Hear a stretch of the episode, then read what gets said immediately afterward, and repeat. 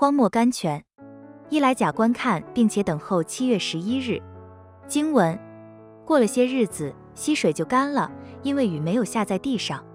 圣经列王记上十七章七节。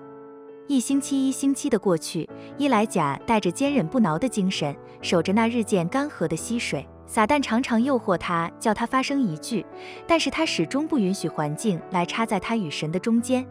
我们有时常汇集环境来看神，正像在烟雾中看太阳，觉得太阳的光辉减少了一样。但是信心是将神放在环境和自己中间的，用神的看法来看环境的。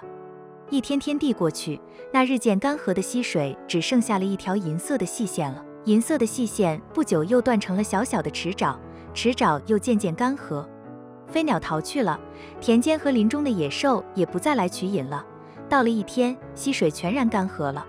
伊莱贾忍耐坚持到那时候，才有耶和华的话临到他说：“你起身往西顿的撒勒法去。”圣经列王记上十七章八至九节。如果是我们，一定早已急坏了，早在东打算西打算的忘用自己的聪明了。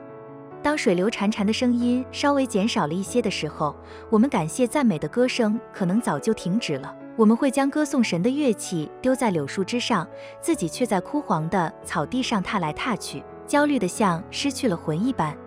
或许在溪水干涸以前，我们早会想出些方法来求神祝福，然后出发往他处去了。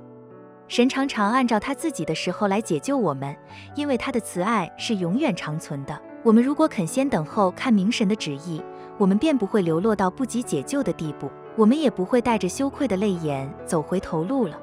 所以，读者啊，我们应当等候，耐心等候神的旨意向我们显明。梅尔 ·F·B· 梅尔。